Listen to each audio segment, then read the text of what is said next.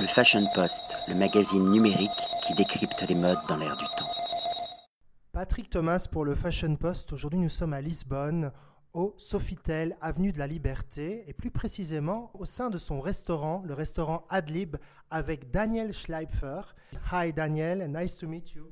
Hello, how are you? Thank you. I'm very fine. I'm very happy to discover your your food, your kitchen, and congratulations, of course, because I know you are from Germany, from Bayern, I, I, I think.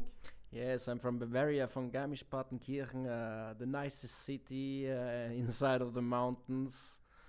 So, my first question why a German guy came here to propose a Portuguese kitchen? It's about love, uh, a nice love story. I met my wife um, years ago in the Canary Islands, and then we traveled around. And um, uh, Shen, uh, she's Portuguese and wanted to come back because it was too cold when we worked in Switzerland, and so we decided to go to Portugal. And I, it was the right decision.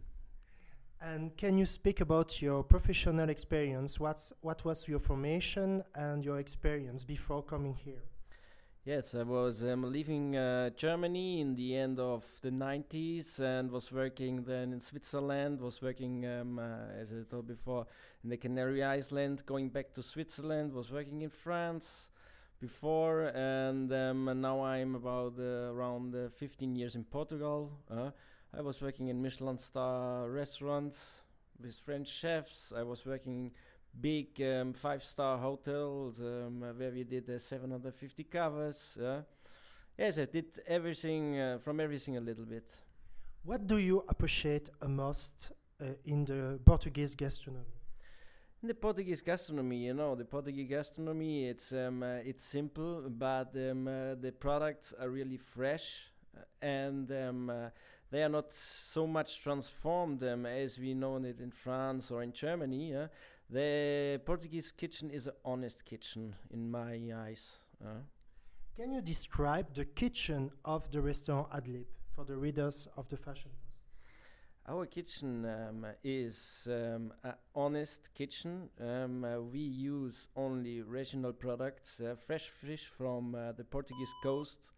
Um, the meat we uh, get delivered from uh, the north of Portugal, where is still um, uh, biologic farmers.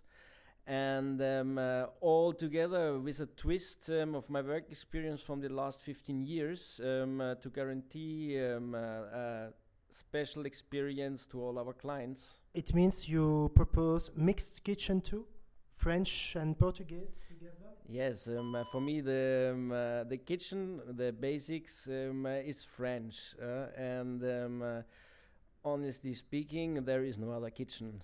But if you know to uh, work the um, French techniques, you can apply it to all other kitchens, and this is um, also a secret of our restaurant. You know. That we are using the French techniques. Le Fashion Post, le magazine numérique qui décrypte les modes dans l'air du temps.